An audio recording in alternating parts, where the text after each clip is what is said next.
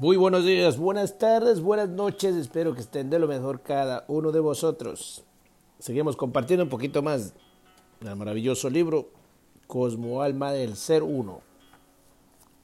Unos cuantos puntos más para que cada uno de vosotros investiguemos con fines educativos para que veamos lo que era, es y será.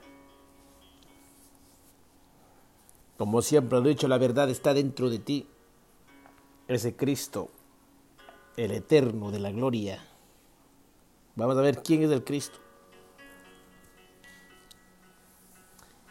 Estamos en el punto 4.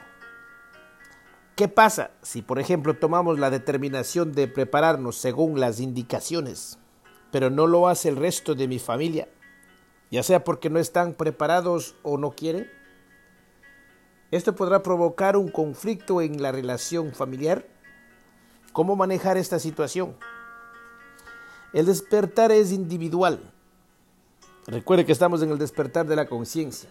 Entonces, sobre habla de esto es un libro espiritual para vivir en la materia y poder entender de lo que está pasando. El, el despertar es individual. No obliguen a sus familias a realizar algo en lo que no están despiertos, preparados ni desean hacerlo. Comenzó diciendo la hermana interana, ámenlos como son y respeten el espacio de cada uno de ellos. Todos despertarán en diferentes tiempos. Continúen adelante y prepárense en el silencio del alma y con la alegría del ser. Hay algo muy importante que todos ustedes deben saber y aceptar. El despertar no se da para todo en el mismo momento ni en el mismo tiempo. Significa que si están despiertos deben respetar a los demás que aún duermen el sueño del ensueño. Abrir el botón de una flor artificialmente no es lo correcto, ya que lo único que haríamos es dañarla apresurando su abertura, sin dejarla crecer. Madurar o abrir sus pétalos hacia la luz del sol Prepárense para el comienzo del alineamiento del 7 de julio del 2014. Hágalo en el silencio del alma y, y no lo estén pregonando a los cuatro vientos. Dejen que la energía fluya en ustedes y alrededor. La espiritualidad es un camino solitario. En esa travesía encontrarán algunas almas que, al igual que ustedes, recorren el sendero de luz y amor. La familia carnal aquella donde les tocó nacer a cada uno, es para aprender la realidad de las emociones, son el espejo de lo que deben aprender o no. ¿Conflicto con ellos? Solo si lo permiten y dejen aflorar las emociones negativas. Los conflictos se presentan cuando quieren obligar, exigir, enseñar o transmitir cuando nadie lo pidió o preguntó. Dejen que el ejemplo de sus obras, acciones y pensamientos den el fruto esperado. Cuando la familia vea la maravillosa persona en que ustedes se han convertido, entonces comenzarán a preguntar primero por curiosidad y después querrán saber por necesidad. 5. Comentan en el Internet que tantas energías concentradas al unísono podrían ser utilizadas con fines negativos. ¿Es posible que la energía positiva sea utilizada negativamente por la fuerza del mal? Sí, ya lo sabemos, dijo el hermano interano.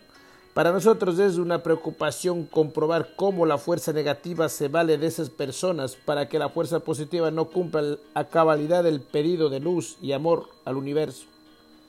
La plegaria al universo dada por nosotros, sus hermanos mayores ayaplianos, es un periodo de liberación para todos y también para restablecer la armonía y la paz en este planeta. A la energía negativa no les conviene que hagan este trabajo energético, entonces se vale de ciertas personas y a través de ella no todas las fuerzas negativas difunden la distorsión y la negatividad. Esta es la forma de cómo la fuerza negativa ha dominado y controlado a las almas en todos los tiempos, infundiéndoles miedo inseguridad, temor y sugestión colectiva, continuó diciendo la hermana interana. No deben escuchar esas voces.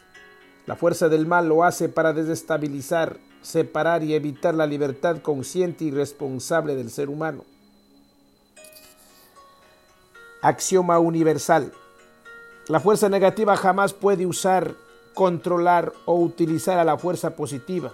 Es imposible, pero sí puede controlar y manipular las mentes frágiles, utilizando artimañas y astucia para aprovecharse de la debilidad del alma de los seres humanos. Dijo el hermano Elohim y continuó. La fuerza negativa trabaja de esta forma. Primero inyecta el veneno de la desconfianza y duda para que las creencias internas del ser se conviertan en meras sombras. Después le extrae la creencia interna positiva que el ser tiene de sí mismo y de todo lo que lo rodea, haciéndolo psicológicamente dependiendo de sus instituciones y organizaciones, infundiéndole noticias negativas, abarotándole de fármacos, alcohol, sexo y drogas, implantándole dudas y desencantos. Con ello lo envuelven en tantas incertezas que al final lo convierte en un ser débil, dominado, controlado y manipulado a la voluntad de la fuerza negativa. Así trabaja y así lo ha hecho en miles y miles de años. La petición al universo que todos ustedes están haciendo en los días 7 de cada mes hasta el fin del año logrará su objetivo siempre y cuando lo hagan con la fuerza interna del pensamiento positivo y elevado de luz y amor, el cual reina en sus corazones y almas. Con ello disiparán las sombras y la oscuridad, ayudarán a elevar la frecuencia y vibración de los seres humanos y colocarán al planeta en su debido alineamiento cósmico para que se una a las frecuencias universales y con ello pueden ser partícipes de este evento grandioso de conocimiento, entendimiento y amor cósmico. Es un suceso espiritual de gran envergadura, terminó explicando el hermano Asnagel. Solo aquellos que han despertado podrán entenderlo porque los que aún duermen solo lo comprenderán con sus sentidos materiales y lo verán como un evento planetario y al serlo no obtendrán las respuestas internas por su falta de luz. Escuchen la voz del corazón y pidan al universo que siempre los ilumine y guíe sus almas hacia el camino de la verdad, de luz y amor. 6. En la etapa del alineamiento muchas personas se sintieron felices, pero después de un tiempo se sienten vacíos y con la sensación que les falta algo. ¿A qué se debe que el ser humano sube y baja su frecuencia? No hay cosa peor que presionarse espiritualmente. Cuando se hace eso la energía no fluye, porque desean que todo sea perfecto y que la sensación placentera no desaparezca nunca, respondió la hermana interana. Todo es sensación en ustedes, las emociones comandan sus vidas y ese es el problema. Esta manera de sentir está siendo empujada y apoyada por la sensación de las emociones y de los sentidos. Viven en un mundo donde fluctúan emocionalmente, suben y bajan constantemente. Cuando suben sienten felicidad y placer. Es tanto que no quieren que nada ni nadie interrumpan el vuelo a las altas esferas celestiales, donde no existe el sufrimiento, dolor, miseria, violencia, etc. Cuando bajan ven el mundo tal cual es y se desilusionan y al hacerlo desean huir espantados por todo lo que perciben. No quieren ni escuchar de las horribles noticias o de los hechos desagradables que suceden alrededor.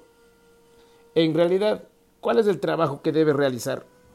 ¿Suspenderse eternamente en nubes de algodón, en burbujas rosadas de bienestar? ¿Es esa la espiritualidad que les han enseñado y transmitido? Quieren imitar a los santos que estaban en eterna contemplación en sus conventos, alejados del mundanal ruido y de las tentaciones del mundo. ¿Se sienten densos, oscuros, malos por sentir lo que sienten? La verdadera espiritual no es huir, escapar, esconderse, evitar, todo lo contrario, dijo el hermano interano. Cuando están abajo deben aplicar todo lo que aprendieron arriba y hacerlo lo mejor que puedan. No son perfectos, el hecho de regresar no significa que se desidentifiquen o pierdan la espiritual transmitida o adquirida. No es así.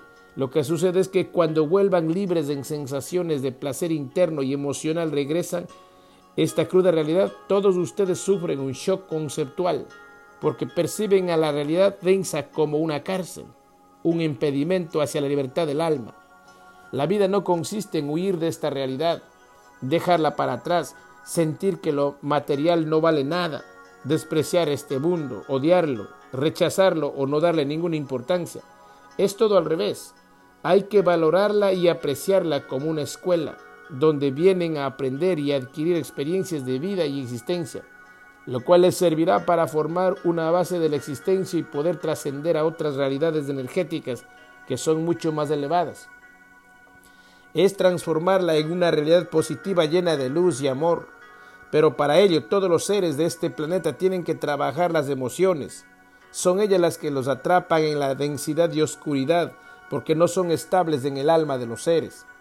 Cuando les destabilicen entonces no les importará si están arriba o abajo, porque en cualquiera de estos dos lugares siempre tendrán dos cualidades universales, las cuales le permitirán moverse en el cosmos de la armonía y paz.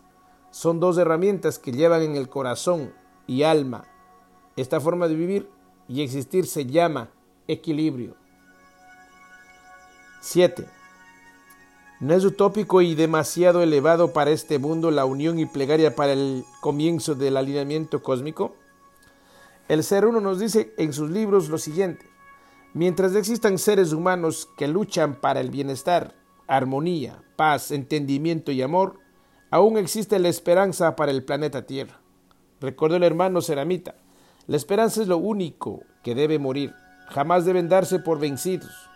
Tras la toalla, tirar la toalla no es de la especie hombre ni de la naturaleza del ser humano. Ustedes siempre han sido luchadores y guerreros, así fueron creados para que nada ni nadie los doblegue y seguirán siendo hasta el fin de los tiempos. ¿En qué momento el hombre debe deja de luchar? dijo el hermano interano reflexionadamente. Lo hace cuando llega a aceptar que él y los seres del mundo viven en el pesimismo y la falta de voluntad. ¿En qué momento el hombre deja de ver la luz y el amor dentro de él? ¿Qué de grave le puede suceder para que su alma deje de creer en sí misma y en todo lo demás? ¿Por qué culpar al mundo de su propia ignorancia de sus sueños y pesadillas? ¿Cómo poder decirle a una oruga y tratar de convencerla que se convirtiera en una hermosa mariposa? Quedó callado un momento y dijo, la creencia es interna e individual. La experiencia es personal e intransferible, contiene el hermano Elohim. Las palabras quizás se las lleve el viento, pero las palabras de los grandes seres que han llegado a ustedes les han enseñado a través de la razón, el discernimiento, la experiencia, la causa y el efecto y más, que el hombre es más que un cuerpo y un placer de los sentidos. El hombre es hijo del universo y fue creado a imagen y semejanza de él. Las grandes enseñanzas jamás desaparecerán del alma. Grandes espíritus se han encarnado en esta realidad solo con el propósito de guiarlos hacia el camino de la luz. Entonces todo lo que ellos les transmitieron y enseñaron es utópico. Cuando la creencia de ustedes está basada solo en superfluas ideologías, las cuales fueron creadas por el producto de las frustraciones y los reclamos de aquellos que viven quejándose y solo ven en otro la injusticia, el desamor del mundo que los rodea y no en la creencia interior de la experiencia del resultado de causa y efecto, entonces podrán decir que no es un camino espiritualmente trazado, sino es un camino materialmente ideado. Cuando ustedes basan sus creencias en ideologías materialistas, entonces los reclamos los conducirá a la guerra y a la inhumanidad del poder de los unos sobre los otros, utilizando la fuerza de lo no razonable.